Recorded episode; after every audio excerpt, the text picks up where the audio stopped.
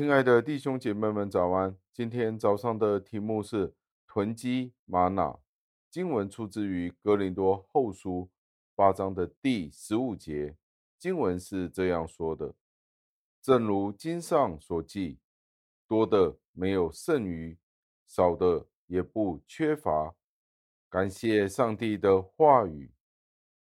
今天的题目是：我们应该如何去看待我们今生所拥有的金钱？主并没有规定每一个家庭每天可以使用多少，有强制性的节制或者是节省的方式，但是也没有要放纵人去随便使用他所拥有的丰富。就是说，如果今天我们是活在非常富足的家庭里的时候，上帝并没有强制我们一定要非常非常的节俭，但是也没有要我们可以过度的使用我们的金钱。所以在今生有钱的人，无论是他们是通过接受遗产、自身的努力、勤奋而获得的财富，他们都应该考虑到他们的富足。不是用来表现他们那过度的放纵，或者在金钱上的挥霍，目的是为了要减轻弟兄姐妹们的需要。我们所拥有的，无论是什么都好，在这里所用的是吗哪，吗哪所代表的就是粮食。无论是什么，无论那样的财产是什么，只要是我们的金钱或者是财产。我们所拥有的财富，便是真正属于我们的。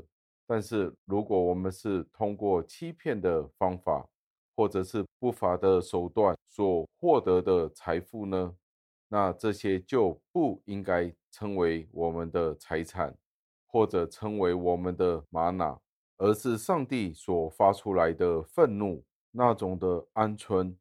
如果我们知道，在民数记十一章的三十一节当中提到，以色列人祈求上帝给那些以色列人吃的时候，其实他们是妄求的，求一些他们所不需要的，但是上帝仍然给了他们。到最后，他们怎么了？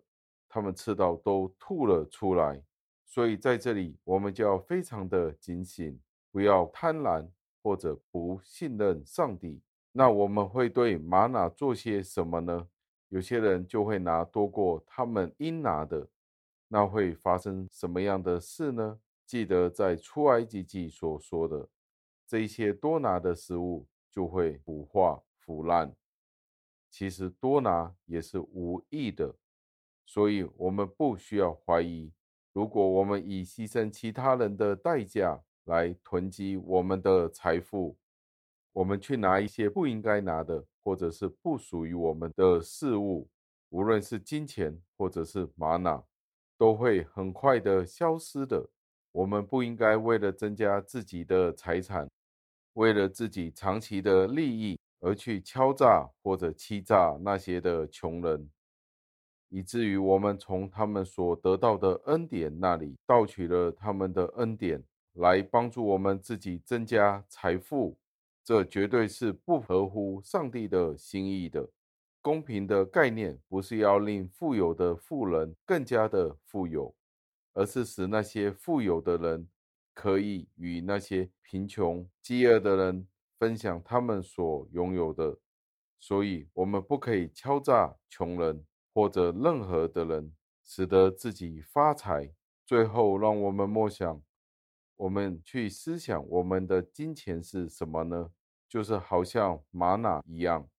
我们要记得，我们今日所拥有的金钱，就好像当初以色列人出埃及的时候的吗哪一样。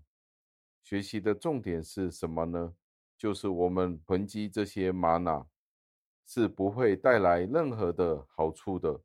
如果上帝给予了我们许多的恩赐，许多的金钱，许多的恩典的时候，我们就要思考怎么样可以好好的利用这一些的金钱来服侍上帝，并且在我们的团契当中帮助那些的穷人。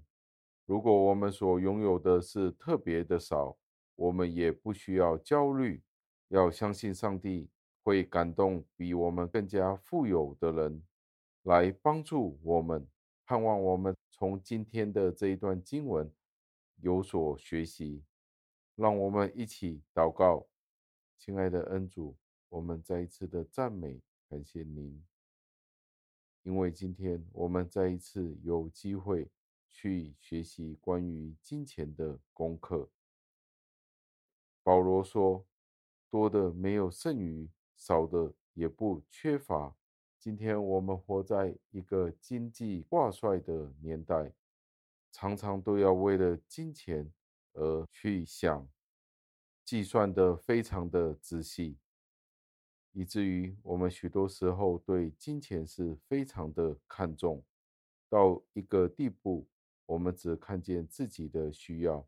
而不看见其他人的需要，主啊，求您赦免我们，赦免我们常常看不见其他人的需要，只愿意看到自己在银行里的积蓄，在今世是有如何的富足。主啊，这正是您在圣经里的教导。当耶稣基督仍然在世上的教导，我们是要积蓄财宝在天上。我们如何去应用我们今世的金钱？求主赐给我们智慧，知道我们并不是要厌弃金钱，金钱是您所给予我们的工具，以致当我们使用的时候，您自己的子民们可以得到益处。也让我们仔细思量，我们应该如何使用您所给予我们的金钱。盼望您的灵与我们同在，懂得知道如何按时候分粮给我们在家中的人、弟兄姐妹们。我们这样子的祷告、感谢、赞美，是奉我救主耶稣基督得胜的尊名求的。阿门。